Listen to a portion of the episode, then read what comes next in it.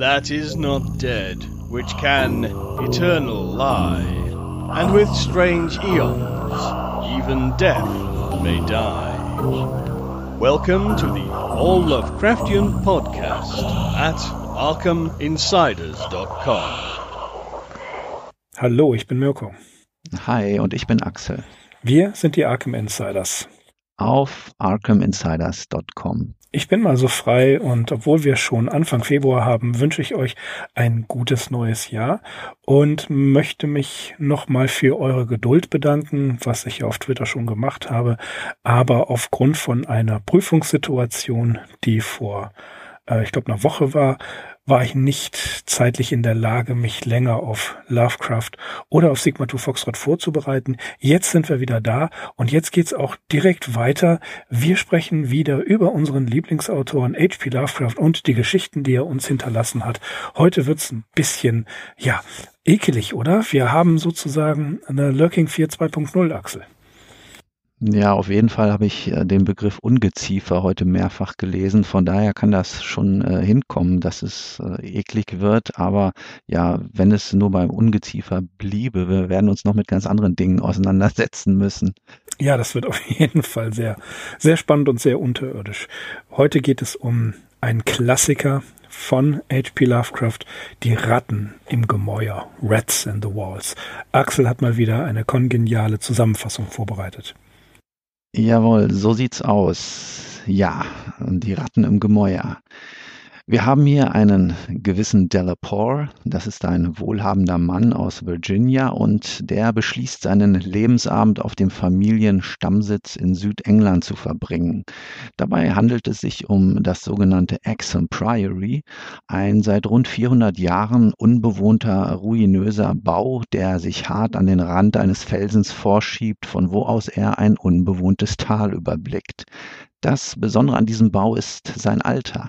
Exham Priory weist nämlich nicht nur Elemente des Mittelalters auf, sondern auch jene der römischen Epoche und darüber hinaus sogar noch Spuren aus der Zeit der Kelten. Delapore, dessen Name eine amerikanisierte Form des Originals de la Poer ist, ist ein vom Schicksal geprüfter Mann mit einer ja etwas komplizierten Familiengeschichte, kann man sagen. Einer seiner Vorfahren, nämlich Walter de la Poer, hatte zu Beginn des 17. Jahrhunderts sämtliche Familienmitglieder auf Exham Priory ermordet und war daraufhin in die amerikanischen Kolonien geflüchtet. Diese Bluttat wurde wundersamerweise von der ansässigen Bevölkerung verziehen und von den Gerichten äußerst nachlässig behandelt. Und ja, mehr noch, Walter de la Poer stand sogar in dem Ruf, die Gegend von einem uralten Fluch befreit zu haben. Das Geheimnis dieses Fluches hat er allerdings mit nach Amerika genommen, wo ein entsprechendes versiegeltes Papier von Generation zu Generation der Delapores weitergegeben wurde. Unser Delapore jetzt weiß allerdings nichts von diesem Geheimnis, denn äh, die entsprechenden Aufzeichnungen gingen in den Wirren des amerikanischen Bürgerkriegs, als er noch ein Kind war, verloren. Und die ganze Geschichte wäre wohl auch im Sande verlaufen, wäre Delapores Sohn Alfred nicht im Kriegsjahr 1917 als Fliegeroffizier nach England versetzt worden. Dort machte er die Bekanntschaft mit Captain Edward Norris vom Royal Flying Corps und dieser, vertraut mit den örtlichen Gerüchten und Legenden um Exham Priory, weckte in dem jungen Delapore das Interesse an dem Stammsitz. Und da ein Onkel von Norris der gegenwärtige Eigentümer der Ruine war, ging das Ganze zu einem günstigen Kurs wieder zurück in die Hände der Delapores. Ja, so viel zur Vorgeschichte. Der neue Eigentümer scheut jetzt keine Kosten und Mühen, um das Anwesen wieder herzurichten. Neben ihm und der Dienerschaft ziehen auch einige Katzen ein, darunter sein Lieblingskater Niggerman. Dieses Tier mit seinen starken Wahrnehmungsfähigkeiten vernimmt hinter den Wänden von Priory das Scharren und Wuseln von Ratten. Und damit hat es eine besondere Bewandtnis, denn eine der Geschichten um Exham Priory handelt von einer wahren Rattenflut, die drei Monate nach der Tat von Walter de la Poer aus dem Bau herausgequollen sei und sich auf Haustiere und sogar auf Menschen gestürzt habe. Die Ratten sind also eine unwiderlegbare Tatsache, doch sie gehen nicht in die Fallen, die der Hausherr überall aufstellen lässt. Das aufgeregte Verhalten der Katzen konzentriert sich mittlerweile auf die Kellerräume. Captain Norris und Delaporte steigen hinab und kommen in eine Krypta, wo verblasste Inschriften auf den antiken Kybele- und Attis-Kult hinweisen. Zufällig entdecken die beiden Männer, dass sich unterhalb eines steinernen Altars eine weitere Öffnung befindet, die in das Innere des Felsens führt. Und gemeinsam mit fünf Experten aus London, darunter ein Archäologe und ein Fachmann für Spiritismus, wagt man den Abstieg. Auf einer unglaublich alten, abgenutzten Treppe gelangen die Leute in den Bauch der Erde. Ihr Weg wird von menschlichen Überresten, Schädeln und Skeletten gesäumt, die von unvorstellbaren Grausamkeiten künden. Sie gelangen in eine riesige Grotte, in der sich äh, ja wie in einer Art subterranem Freilichtmuseum Hügelgräber, ein Steinkreis, eine römische Ruine, ein angelsächsischer Bauernhof sowie ein frühenglisches Holzhaus befinden. Ringsherum aber sind die Knochen von Menschen, Urmenschen und Vormenschen verstreut. Schlagartig erklärt sich nun der ganze Hintergrund der Familie de la Poer und ihres Anwesens Exham Priory. Denn mitnichten sind die Forscher etwa auf eine Begräbnisstätte gestoßen, sondern die Geschöpfe, deren Knochen hier lagern, wurden zu kultischen und kannibalischen Riten gehalten und gezüchtet. Delaporte, der bereits in Träumen und aus den Legenden verdächtige Hinweise darauf erhalten hat, verliert in einem Anfall von Erkenntnis den Verstand. Das Familienerbe bricht bei ihm durch, er brabbelt englische, lateinische und gälische Wortfetzen, stürzt sich auf Captain Norris, tötet ihn und beginnt ihn aufzufressen. Und damit endet die tragische Geschichte, welche uns von Delaporte selbst erzählt worden ist. Er sitzt in einer Zelle der Irrenanstalt. Priory ist mittlerweile in die Luft gejagt worden. Delaporte aber streitet seine grässliche Tat ab und behauptet, die Ratten seien schuld. Die Ratten, die ihn nicht schlafen ließen und die ihn hinabgelockt hätten. Die Ratten im Gemäuer. Ende der Geschichte. Ende der Geschichte. Ja. Fast wie bei The Lurking 4 da bricht irgendwas hervor, etwas Atavistisches. Im Untergrund lauert es über, ja, ungezählte Zeiten. In einem späten Brief am 2. Juli 1935 schreibt er an Catherine Moore, dass eine ganz einfache, eine ganz einfache Tatsache ihn inspiriert habe damals. Und zwar bei einem ganz einfachen, einer einfachen Sache. Und zwar einem Riss in einer Tapete. Tja, dieser Riss in der Tapete und ähm, die, die Assoziationskette, die davon herv äh, hervorruft, die habe ihn damals 1923 im August oder September 1923 zu dieser Geschichte unter anderem, muss man sagen, inspiriert. Die Geschichte hätte erscheinen sollen in Argosy All Story Weekly, einem Monthly-Magazin, wovon wir ja schon in den früheren Folgen gehört haben. Aber Robert H. Davis, der Verleger, hat die Story zurückgehalten bzw. zurückgeschickt. Er wollte sie nicht veröffentlichen. Wie Lovecraft an seinen Freund Frank B. Long schreibt am 8.11.1923, weil sie ihm zu grausam war und die Leser verstören könnte. Ich weiß nicht, wie Lovecraft das äh, aufgefasst hat, aber ich glaube, er fühlte sich auch ein bisschen bestätigt, wenn auch enttäuscht, dass diese Geschichte dort nicht erschienen ist. Aber auch im Common Place Book gibt es zwei Einträge, die ähnlich sind. Und zwar ein Eintrag heißt, ein, äh, eine Tapete löst sich, löst sich in unheimlichem Umriss von der Wand und Mann stirbt vor Angst. Ein früherer Eintrag noch heißt Schreckliches Geheimnis in der Gruft eines alten Schlosses entdeckt vom Bewohner. Rats in the Walls war die eine der längeren Erzählungen, die er bis hierhin geschrieben hat.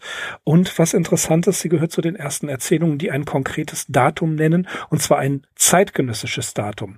Nicht wie andere, die einige Jahrzehnte vorher spielen oder in einem Jahr, was nicht näher bezeichnet wird. Nein, er sagt hier ganz klar, ähm, am 16. Juli 1923. Dieses Datum wird hier angeführt. die Geschichte arbeitet sehr stark mit den Mitteln des, ähm, ja, des, des Geisterromans, des Spukromans und ähm, die, wir haben hier sehr viele Motive des alten Spukromans, wie zum Beispiel die, ähm, die Familiengeschichte, die ist ja wirklich interessant, da sollten wir gleich nochmal drauf eingehen. Dann ein altes Gebäude, und ein, ein Fluch und jede Menge Geistergeschichten, die sich hier ranken. Wir werden solchem, einem solchen Konzept später noch begegnen. Als äh, erstes fällt mir Axel das Schandhaus ein, wo es ja auch eine ewig lange Geschichte zu diesem, zu diesem Haus gibt, bevor die eigentliche Geschichte, um die es geht, eigentlich wirklich losgeht. Ja, Axel, ähm, eine ganze Menge äh, Dinge, ähm, Einflüsse, ähm, die hier noch sind. Was haben wir da noch gefunden? Ja, also ein wesentlicher Einfluss zumindest meiner Meinung nach, dürfte auch Arthur Macon gewesen sein, den Lovecraft ja im Sommer 1923 für sich entdeckt hatte. Und äh, gerade dieser keltische Einfluss in die Ratten im Gemäuer, also der könnte von Macon herrühren, der sich ja auch mit Vorliebe der Vergangenheit seiner Heimat Wales widmete. Also da ging es nicht nur auch um äh, keltische Geschichten, sondern Macon hat sich ja auch mit der römischen Besiedlung auf äh, der britischen Insel beschäftigt. Und ja, also das ist äh, für mich relativ naheliegend, dass Lovecraft da irgendwie die Lust verspürt hat, äh, vielleicht etwas Ähnliches zu machen. Weil ja. äh, in dem Ausmaß und in der Qualität hat er ja vorher äh, nichts geliefert. Du hast es ja auch schon gesagt. Also es ist auch eine der längsten Geschichten, abgesehen von Reanimator und The Lurking 4 aber insgesamt kann man schon sagen, dass wir hiermit äh, ja eine von Lovecrafts bis dato ambitioniertesten Sachen vorliegen haben. Insbesondere was die Konstruktion der Vorgeschichte angeht. Sprechen wir gleich mhm. noch mal kurz drüber. Einen weiteren äh, Einfluss, den wir nennen können, ist von einem gewissen Baring Golds. Gab es ein Buch Curious Myths of the Middle Ages. Das ist, ähm, Lovecraft hat dieses Buch besessen und er hat es zumindest gelesen. Und da gibt es die Legende von den Ratten. Und Lovecraft erwähnt dieses Buch später selber in Supernatural Horror of Literature. Dann ähm, Fiona MacLeods Sin Eater, äh, ebenfalls eine Gruselgeschichte. Und von dem bereits von uns erwähnten Irvin S. Cobb, Fishhead. Ne? Aber das, diesmal ist es gar nicht Fishhead, sondern die Unbroken Chain. Ähm, eine Geschichte, wo es auch äh, wirklich um, um diesen Atavismus geht. Äh, diese Geschichte hat ihm Frank Long 1923 mm, im Mitte des Jahres 1923 zu lesen gegeben und ähm, Lovecraft erwähnt sie in Supernatural Horror, aber nicht mit dem Titel. Was daran interessant ist, ist, dass da tatsächlich jemand, ähm, ein, ein Franzose, zu dessen Vorfahren Sklaven, schwarze Sklaven gehören und ähm, während er von einem Zug überrollt wird, ruft er die äh, in der Sprache Niamatumba. Das sind Worte, die man ausstößt in Afrika, wenn man von einem Rhinoceros angegriffen wird. Und äh, das hat Lovecraft hier auch übernommen. Und eine ganz andere, sehr interessante Sache, wie ich finde, das sollten wir auf jeden Fall erwähnen, ist die Tatsache, dass ähm, Lovecraft, ähm, wie war das? Er erwähnt es Gälisch, nein, äh, wie heißt das, Zim, Kimrisch wurde gesprochen, aber La, äh, Lovecraft hat sich hier wohl geirrt. Und als die Story 1930 in Weird Tales erschienen ist, hat ein anderer junger Autor auf diesen Fehler aufmerksam gemacht. Also Lovecraft hat Gälisch und äh, Kimrisch miteinander verwechselt. Und dieser junge Autor, der ihn auf diesen Fehler mit einem Brief aufmerksam gewacht, äh, gemacht hat, war niemand anderes als Robert E. Howard.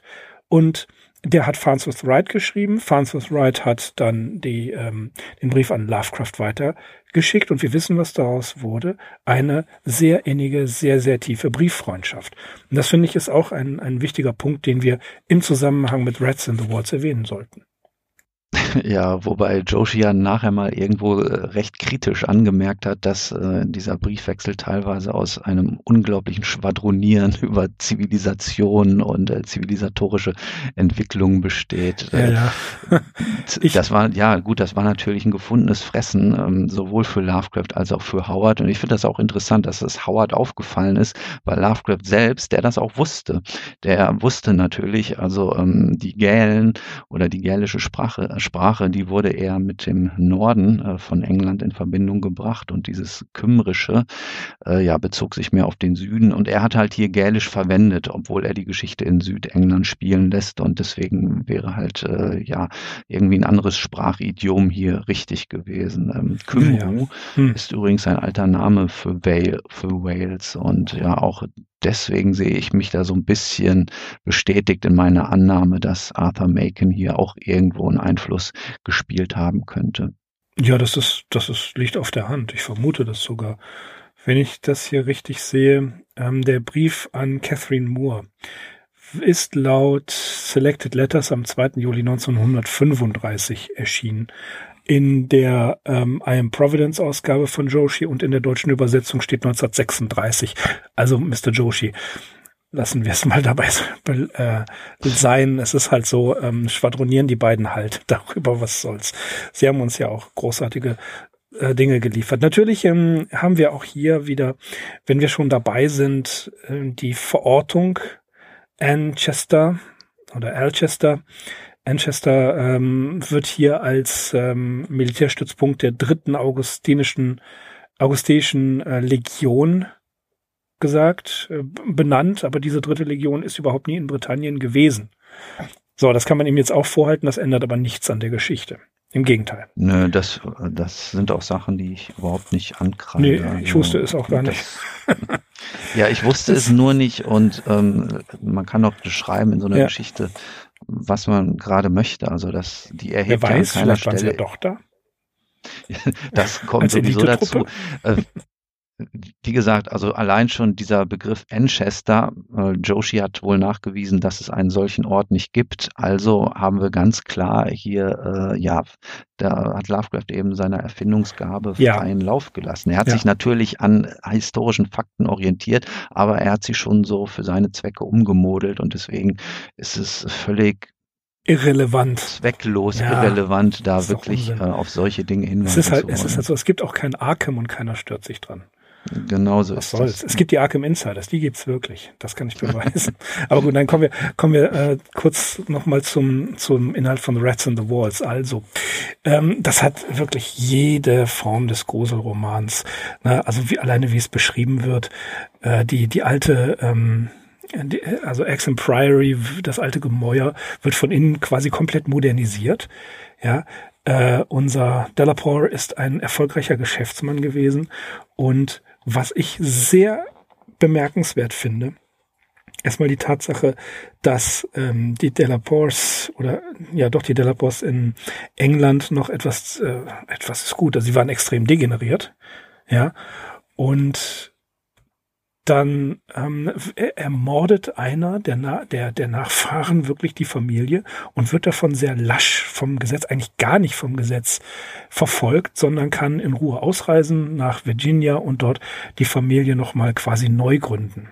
Und das Interessante ist ja, äh, ähm, es gibt ja diesen Brief, es gibt einen versiegelten Umschlag, in dem das Familiengeheimnis der Delapores ähm, enthalten sein soll. Ne? Erinnern wir uns. Und das ist ja wie das Musgrave-Ritual bei Sherlock Holmes. Es wird ja auch immer wieder über, übermittelt und keiner weiß genau, was damit ist, bis Sherlock Holmes kommt und das Problem löst. Und dieser Brief geht während eines Feuers verloren. Das heißt also, die einzige Verbindung, die einzige nachgewiesene Verbindung der Delapores Virginia zu den Delapores in Manchester ist dieser Brief, den es nicht mehr gab und über diesen Inhalt, über dessen Inhalt wir nichts wissen. Also wäre quasi damit rein theoretisch der Fluch beendet. Wenn wir vom Fluch reden möchten. Und dann ist der Lapors Sohn da, der ist im Ersten Weltkrieg bei, ähm, bei der Luftwaffe äh, eingesetzt, ist in England und lernt dort zufällig, wie heißt er, Norris Morris, lernt den Kapitän Norris. Norris, lernt Chuck Norris kennen. lernt Norris kennen und der erzählt ihm zufälligerweise, der Zufall, ne, äh, von den Legenden, die sich um Exham Priory und die Sippe der, derer von Delapore ranken. Und eigentlich hätte es durchbrochen werden können, aber dann kam durch diesen Gänsefüßchen Zufall wieder alles zurück. Und das, das Tragische, und das ist auch an der, an der äh, Figur des Protagonisten so interessant, wir erfahren etwas von seinem Leben, eigentlich von sogar, sogar ein bisschen von seinen Gefühlsregungen, wenn er es auch etwas nüchtern erzählt. Aber er spricht tatsächlich von seinen inneren Vorgängen, was in den, bei den Lovecraft-Figuren ja so ganz, ganz selten passiert. Ja, er pflegt seinen Sohn und sein Sohn tragischerweise verstirbt an den, an den Kriegsverletzungen. Und das finde ich, mhm. das finde ich interessant. Also theoretisch hätte es weitergehen können mit dem Geschlecht der Delapore. Dann kommt der Krieg dazwischen. Die, die Folge des Krieges ist, der, der Sohn stirbt. Ja, und der Erzähler ist der letzte Delapore und aus, aus irgendeinem Grund tatsächlich wird er diesen Familienfluch gewahr, aber nimmt diesen Familienfluch mit ins Grab. Ja, man ist ganz überrascht. Man fragt sich am Anfang, ist das wirklich Lovecraft, den ich hier lese? So eine anrührende Familiengeschichte ist man wirklich nicht ja, das, gewöhnt. Das ist, also ich war da, da schon ein hm. bisschen berührt, ja. Die Details muss man teilweise noch etwas genauer ausführen. Ähm, der Zufall bringt halt Delapores Sohn Alfred nicht nur nach England, wo er die Bekanntschaft mit dem Norris schließt, der aus der Gegend kommt und deswegen weiß, aha, hier Exham Priory, das gehörte mal deinen Vorfahren und da gibt es so gewisse Legenden. Nein, auch äh, der Onkel von Norris ist glücklicherweise äh, im Besitz dieser Ruine und ja, kann sie eben zu einem sehr günstigen Kurs anbieten. Ne? Also da lebt auch der Sohn noch, da wird das Gebäude gekauft. Und als der Sohn dann stirbt, so liest sich das für mich, sagt halt der alte Delapore, okay, um jetzt meinem Leben überhaupt noch irgendein Ziel und eine Aufgabe zu geben, übernehme ich jetzt halt äh, die Aufgabe und richte diesen alten Familiensitz wieder her, weil dann bin ich einige Jahre erstmal ausgelastet und dann habe ich eine Beschäftigung. So. Und das ist wirklich, ist schön hergeleitet, finde ich. Also ist schön erzählt, schlüssig und ähm, ja, ganz gut nachzuvollziehen. Überhaupt diese ganze Anlage der Geschichte, ich sagte es ja schon, die erscheint mir relativ ambitioniert und auch komplex. Die hat eigentlich das Zeug äh, zu einem Roman. Und es gibt sicherlich Leute, die hätten da auch einen Roman draus geschrieben, weil gerade die Episode, die in den Vereinigten Staaten in Virginia spielt, äh, die hätte man schon wirklich ausbauen können. Ja. Man hätte die Sache ausbauen können, wie der Walter de la Poer die Familienmitglieder umbringt. Das waren irgendwie zwei Schwestern oder drei Brüder oder andersherum und auch noch einige Diener, die wahrscheinlich äh, mit an diesen kannibalistischen Riten beteiligt gewesen sind man hätte eine Episode daraus machen können, wie Alfred Delapore den Captain Norris kennenlernt und wie der ihn in die Geschichte des Ortes und in die Legenden einführt und so weiter das und so weiter. Das wäre ein Roman von Paul Auster geworden. ja, eine, ein Hinweis an dieser Stelle noch. Es gibt tatsächlich eine ganz schöne Adaption dieser Geschichte vom Dark Adventure Radio Theater. Und die sind ja immer sehr bemüht, äh, in Lovecrafts Geschichten Ankerpunkte zu finden, die sich für so eine ähm, für ein Hörspiel auch eignen. Also nicht nur für ein Hörbuch, sondern für ein Hörspiel. Und dafür braucht man eben im Idealfall mehrere Charaktere oder Figuren. Und die machen das, ähm, die nehmen sich diese Expertenkommission, die ich in der Zusammenfassung kurz erwähnt habe, diese fünf Leute, die aus London kommen, die nehmen die her, ähm, bringen da sogar noch eine Frau ins Spiel und äh, ja, machen halt einen Archäologen, äh, irgendeinen Esoteriker, Ethnologen und äh, ja, noch zwei andere Leute und den Leuten geben die halt wirklich ein Gesicht so und anhand dieser Leute wird diese Adaption äh, des Dark Adventure Radio Theater erzählt und es ist auch sehr stimmungsvoll und man hat trotzdem nie das Gefühl, der Geist dieser Geschichte wäre nicht getroffen. Mhm, also das ist auf jeden Fall eine Sache, die ich empfehlen kann. Da muss ich auf jeden Fall noch unsere Freunde von Titania Medien äh, erwähnen, vom Gruselkabinett. Folge 138 ist die Ratten in den Wänden. Gibt's auch. Mhm. Auch sehr schön. Habe ich auf Audible gehört. Und äh, das ähm, natürlich auch wieder sehr gut transportiert. Ich finde ohnehin, dass diese Geschichte sich hervorragend äh, eignet, um in ein Hörspiel umgebaut zu werden. Ja, oder eben tatsächlich in, ein, in einen Roman. Also da, da gibt, der, der Stoff gibt wahnsinnig viel her. Ich gebe was für einen Film. Ja, mit, nee, nein, ich weiß Den nicht. Den würde ich gerne sehen. Ja, mit, mit, Ach so, dir schweben schon wieder, dir schwebt schon wieder die ja. Besetzung vor. Jude Law, ja. zum Beispiel. Ach so, okay, ich dachte jetzt Nicolas Cage auch. Nein, um Gottes Willen, nein, ich möchte darüber nicht reden. Tut mir leid. Es ist, es, also doch, ich möchte ganz kurz, wir, wir reden über was völlig anderes, gerade mal eben. Äh, aber wir sind in England now something completely different, das passt schon. Es ist, also diese Ignoranz hier äh, so zu tun, als sei ähm, der Film mit Nicolas Cage und wir reden über die Farbe aus dem All, ja. Der erst, das erste Mal, dass überhaupt jemand diesen Stoff verfilmt, das finde ich unverschämt. Also, ich meine, Huan Wu war der, war der erste, der es so treffend verfilmt hat, so dass man auch wirklich was mhm. davon hat. Ne? Also bitte sehr. Ähm, wir, wir warten ab. Ich erlaube mir kein Urteil darüber. Ich bin einfach mal gespannt. Ich meine, sie wollen, wollten, ähm, wie heißt es, Mountains of Madness verfilmen und Guillermo del Toro hatte Furcht, dass äh, dieser Film kein, kein, kein Massenerfolg ist, wird. Ne? Und jetzt machen sie es anders. Bitte sehr, lassen wir das. Vielleicht gibt es irgendwann mal einen Film Ratten im Gemäuer, der anständig ist, aber ich fürchte mich ein wenig davor. Ja, wo du noch äh, ein kurzer Nachtrag noch ähm, zur Veröffentlichungsgeschichte. Du hast ja erzählt, dass Lovecraft zuerst versucht hat, sie beim Argosy All Story Weekly Magazin ja. einzureichen. Mhm. Äh, diese Mansey-Magazine. Darüber hatten wir ja in unserem Podcast Nummer 11 gesprochen, Lovecraft und die Mansey Magazines. Ja, die waren natürlich nicht auf so reine Horrorthemen abonniert. Also da gab es äh, durchaus fantastische Stoffe. Abraham Merritt ist zum Beispiel ein bekannter Autor, den Lovecraft auch kannte und von dem er auch zumindest einige Sachen schätzte. Edgar Rice Burroughs äh, mit seinen Lost World Erzählungen. Sowas kam da drin vor. Aber ja, es ist absolut nachzuvollziehen, dass diese Horrorgeschichte, und es ist eine Horrorgeschichte, es ist nicht nur eine übernatürliche Geschichte, sondern es kommen einige sehr unappetitliche Dinge zur Sprache, dass die wahrscheinlich nicht für die Mansee-Magazine geeignet war, die ja auch Liebesgeschichten, ne, das muss man auch noch dazu sagen, gebracht haben. Also die waren sehr bunt gemischt und ja, das war einfach nichts für diese zart beseiteten Gemüter. Es gibt übrigens wohl Verfilmungen des Stoffes, soweit ich das äh, mitbekommen habe. Und ähm, das war, ich glaube tatsächlich Castle Freak von Stuart Gordon. Okay. Das basiert auf dieser Geschichte und auf The Outsider. The Outsider auch. Ne? Mhm. Und was ich sehr interessant finde, dass das Ganze ist mal als Einmannstück im Minnesota Fringe Festival aufgeführt worden. Das finde ich auch eine ganz interessante Sache. Äh, es gab in Köln, wenn ich das richtig erinnere, äh, bitte, wenn ihr euch an was anderes erinnert, schreibt es uns in die, in die äh, Kommentare.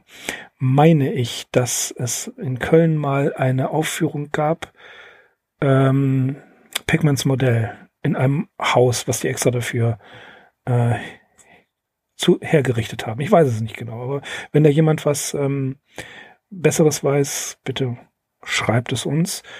Ähm, ja, aber ansonsten wüsste ich das nicht, äh, dass es eine, eine Verfilmung gab. Außer eben die Mischung hier Castle Freak aus äh, The Outsider und eben Ratten in der in den Wänden von Stuart Gordon fand ich nicht ganz so toll, den Film. Also keine Empfehlung. Äh, nein, diesmal nicht. Okay. Keine, keine, Empfehlung. Eine Empfehlung äh, vorgeschrieben, vorgelesen, ich glaube von Lutz Riedel heißt er, von LPL Records. Das kann man auch bei Audible, nee, bei, bei irgendeinem anderen Streamer sich besorgen. Das fand ich auch schön gesprochen. Die höre ich mir auch immer wieder an. Ja, ja, weil ja. die wirklich auch gut gesprochen ist. Die Geschichte endet ja auch so fulminant mit diesem Gebrabbel aus verschiedenen Sprachfetzen und dieses, ja, wie so ein Mantra heruntergeleierte, die Ratten, die Ratten im Gemäuer. Also das macht er großartig. Das macht er wirklich großartig. Das ist die Ratten, die Ratten, das Fenster, das mhm. Fenster. Ja, aber ähm, ja, kommen wir, wir müssen, glaube ich, auch mal darüber sprechen, was ist eigentlich unter dem Gebäude los. Ähm, ja, offensichtlich hat da eine degenerierte Rasse von irgendwas, die seit Jahrtausenden dort lebt, andere Viecher gehalten, um sie zu essen. Das ist immer so die Quintessenz, oder? Ja, genau. Also Kannibalismus. Wie ich schon sagte, ja, das Ganze erscheint wie so ein Freilichtmuseum. Also da kann man ja wirklich mit Interesse durchwandeln und sieht so verschiedene Monumente und ähm, architektonische Aufbauten aus verschiedenen Epochen und Zeiten. Und das eine Haus, das frühenglische Haus war es, glaube ich, oder der angelsächsische Bauernhof, das diente sowohl als Küche als auch als Metzgerladen oder Verkaufsladen. Äh, da werden natürlich Erinnerungen wach an das Bild im Haus. Ja, alles diente nur dazu da, die, ähm, die armseligen Geschöpfe da zu halten. Es ist auch, wird ja in der Geschichte nicht dezidiert genannt, über was für einen Zeitraum wir hier eigentlich sprechen. Ähm, wir erhalten da einige Hinweise drauf. Also einmal ist vom sogenannten Piltdown-Menschen die Rede. Das ist ja so eine Entdeckung, äh, die sich nachher als wissenschaftliche Fälschung herausgestellt hat in den 1950er Jahren. Aber bei diesem Piltdown-Menschen sollte es sich angeblich um ein 500.000 äh, Jahre altes Exemplar gehandelt haben. Und ein weiterer Begriff, den Lovecraft hier verwendet, ähm, der vielleicht nicht so ganz leicht zu entschlüsseln ist, aber ich habe ja hier eine annotierte Ausgabe, The Annotated H.P. Lovecraft. Da ist ähm, die Ratten im Gemäuer drin, also The Rats in the Walls, es ist auf Englisch. Und da kommt der Begriff Pithekanthropode vor. Und das ist eine neugriechische Wortverbindung, die sich zusammensetzt aus dem Begriff Pithekos für Affe und Anthropos, Mensch. Und ersonnen wurde das Ganze von niemand Geringerem als dem deutschen Philosophen und Naturforscher Ernst Haeckel, über den wir uns übrigens in der Folge 29 Lovecrafts Philosophie Teil 2 unterhalten haben. Das war die Welträtsel, und, ne? Die Welt. Richtig, genau. Das ist das bekannte Buch von Heckel, das Lovecraft auch gelesen hatte. Und wir haben ja auch ähm, darüber berichtet, wie Heckel Einfluss auf Lovecrafts materialistische Weltanschauung genommen hat. Und äh, ja, ganz kurz, Pithekanthropode, das meint einfach die Zwischenstufe im Übergang vom Menschen, äh, vom Affen zum Menschen. Also da wird einfach klar, wir reden hier über unvorstellbar lang zurückliegende Zeiträume, in denen ja diese Rasse ihre entsetzlichen Kulte ausgelebt hat. Ja, älter als Stonehenge Wobei, wahrscheinlich, das Ganze hier. Genau, älter als Stonehenge. Ähm, am Anfang wird auch einmal im Zusammenhang mit Exum Priory der Begriff druidisch erwähnt und das leitet sich natürlich von den Druiden her. Und das, äh, ja, das war so eine religiöse Elite der keltischen Gesellschaft. Man kennt ja Miraculix, äh, so heißt er doch, oder von Asterix. Der Miraculix. Und äh, Stonehenge, weil du es erwähnt hast, das dürfte ja so eins der bekanntesten äh, Monumente sein, äh, das den Druiden zugeschrieben wird. Und das ist angeblich im zweiten Jahrtausend vor Christus errichtet. Also ja, hat halt auch einige Jahre auf dem Buckel. Und dann natürlich ganz wichtig, mehrfach wird ja dieser Kybele-Kult hier angesprochen. Kybele, auch bekannt als Magna Mater, die große Mutter. Dabei handelt es sich um eine Fruchtbarkeitsgöttin, die als die Geliebte des Attis dargestellt oder klassifiziert wird. Und um diese Kybele hatte sich schon in Kleinasien ein orgastischer Kult gebildet, äh, der sich dann über den Hellenismus auch in die äh, römische Ära verbreitet hat. Und ja, eins der Merkmale dieses Kybele-Kultes war, waren sich selbst verstümmelnde Priester. Und der erwähnte Attis, war auch ein jugendlicher Gott, der sich in einem Anfall von Wahnsinn unter einer Pinie selbst entmannt hat. Also diese äh, doch sehr deutlichen sexuellen Anspielungen, die äh, erspart uns Lovecraft natürlich.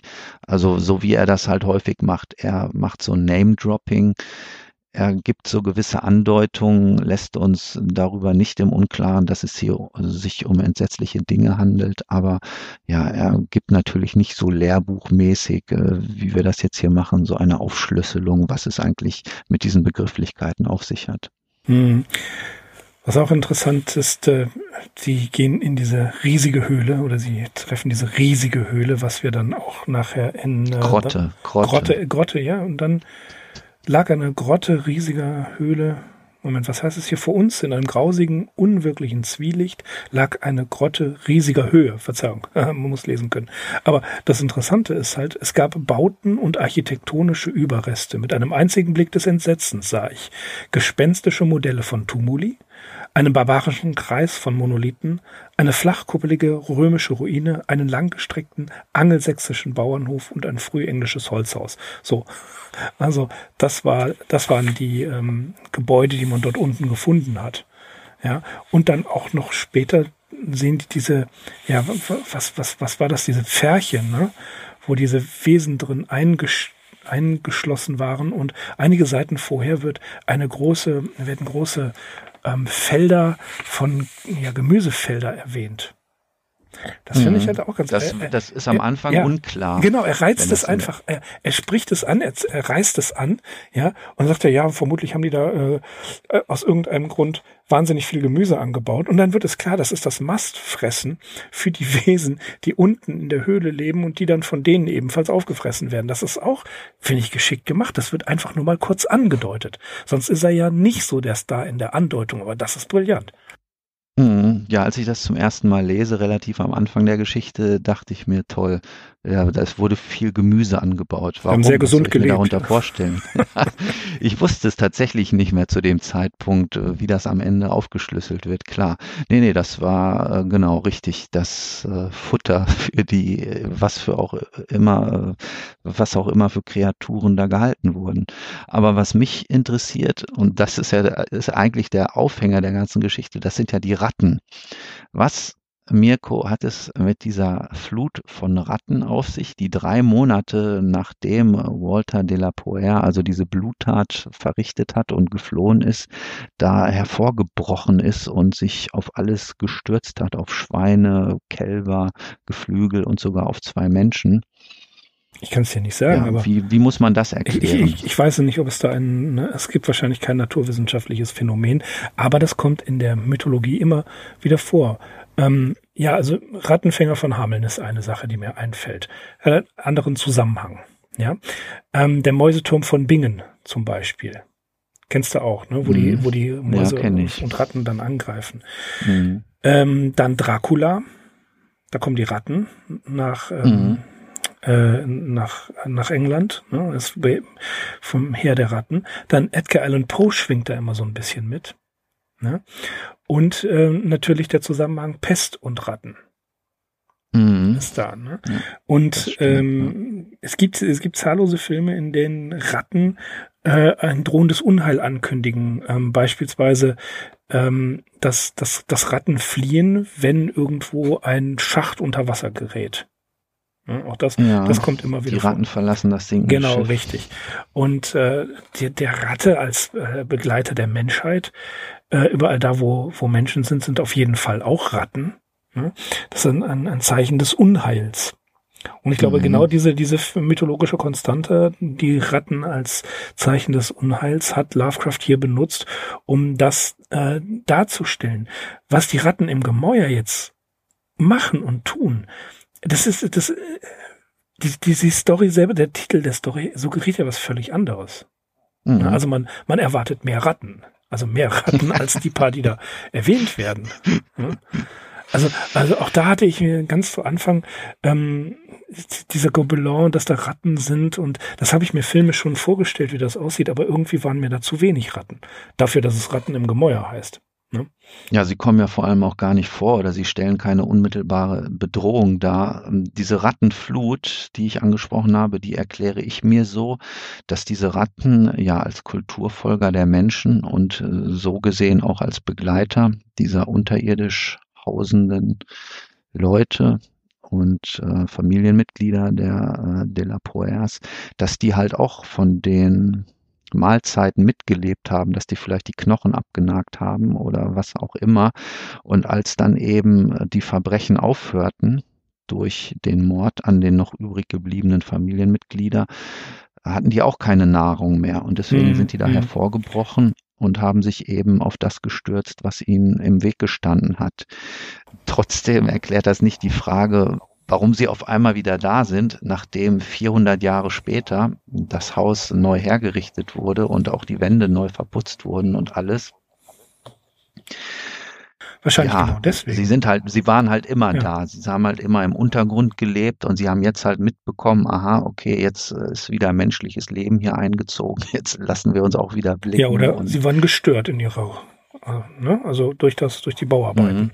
durch die Bauarbeiten. Und ähm, ich glaube, etwas mehr Aufschluss gäbe uns, wenn wir sie denn greifbar hätten, die äh, die Erzählung Epic of the Rats von oder äh, die die Überlieferung Epic of the Rats von S. Baring Gold in Curious Myths of the Middle Ages. Da glaube ich, kommt's her mit der Rattenflut. Auch die Symbolik der Ratte hier ähm, als als Unheilsbringer. Und warum tauchen sie auf? Weil ja, jetzt könnte man natürlich ähm, sp- spirituell sagen oder oder äh, ja, wenn man wenn man den Geisterglauben nimmt, aus dem Grund, weil Priory wieder von einem Delapor bewohnt wird, ja, und damit sich der Kreis schließt und sie kündigen, kündigen das Unheil an. Sie spüren, da ist ein Delapor und es neigt sich etwas dem Ende, deswegen kommen die Ratten wieder. Das ist gut möglich. Mhm. Also, also, könnte man sagen, sie nehmen halt hier eine sehr stark äh, symbolträchtige Haltung ja, ein. ja, das würde ich auch sagen. Das würde ich auch sagen, denn Ja, obwohl ich glaube, Lovecraft versucht, glaube ich, uns Anfang so ein bisschen aufs Glatteis zu führen, so als wären das, wären die Ratten das grässliche Geheimnis irgendwie und man erwartet, dass sie vielleicht irgendwie hervorbrechen und ja, ekelt sich im Hm, Vorhinein hm, schon hm. so ein bisschen. Ich meine, Ekel, Ratten sind können auch ganz liebenswürdige Tiere sein, aber ich glaube, das versucht Lovecraft halt so ein bisschen, äh, dass wir glauben sollen, also äh, die Ratten irgendwie, das ist ja das Unheimliche an dieser Geschichte und diese kannibalistischen Andeutungen, die macht er ja nur ganz sparsam und klar, am Ende, das hast du ganz am Anfang gesagt, ist äh, das wahre Grauen ist natürlich dieser Atavismus, wie diese schon, Rückwärtsentwicklung. wie schon bei Arthur German. Ja, und wie nachher auch bei, äh, ich meine, da gibt's irgendeine Geschichte eigentlich, wo das kein Thema ist bei Lovecraft. Schatten über Innsmouth äh, wird auch ganz viel irgendwie äh, mit diesem Motiv spielen.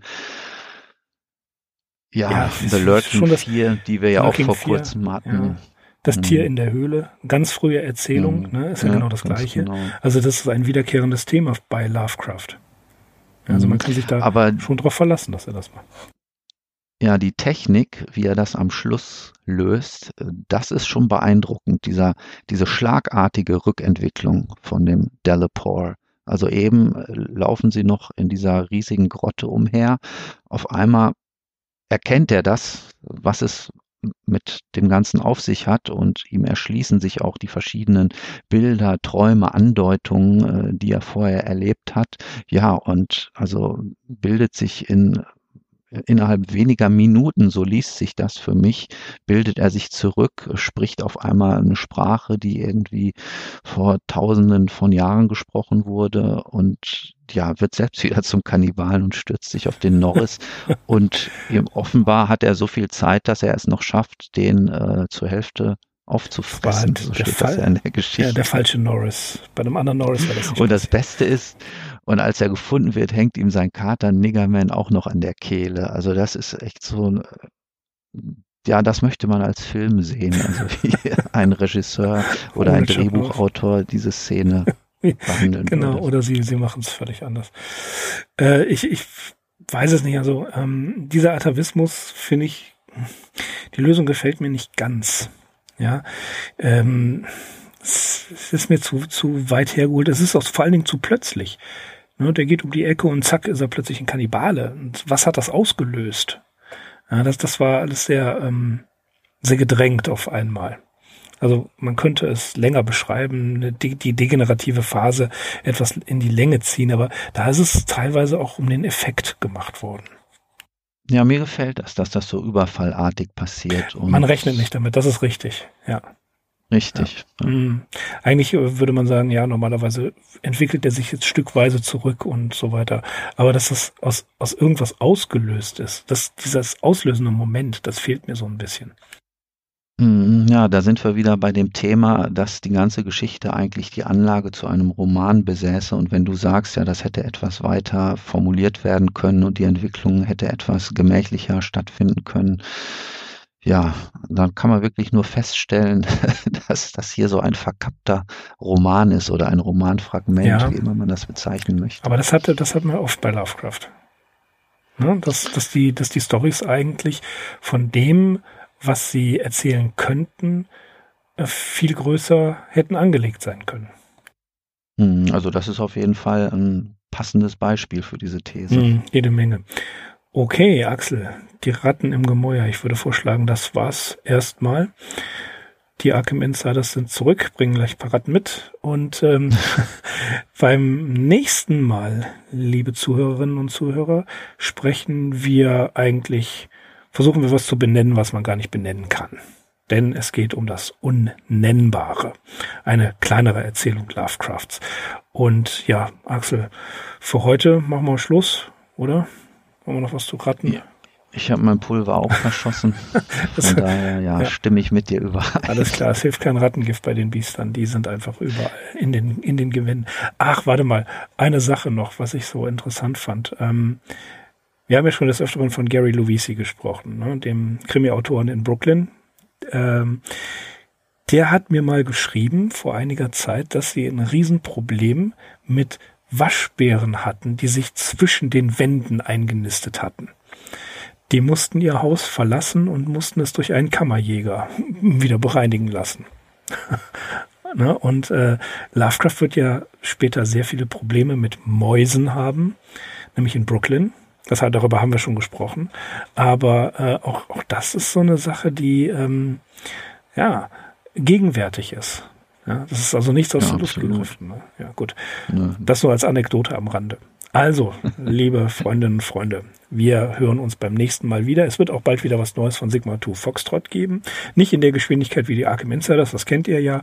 Aber auch da machen wir weiter. Seid gespannt und bleibt uns weiterhin gewogen. Wir danken fürs Zuhören und sagen auf Wiedersehen. Ich bin Mirko. Ich bin Axel Wir sind die Arkham Insiders. Auf arkhaminsiders.com. Macht's gut, ciao.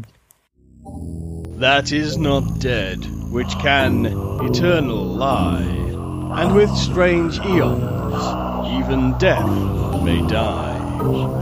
Welcome to the All Lovecraftian Podcast at ArkhamInsiders.com.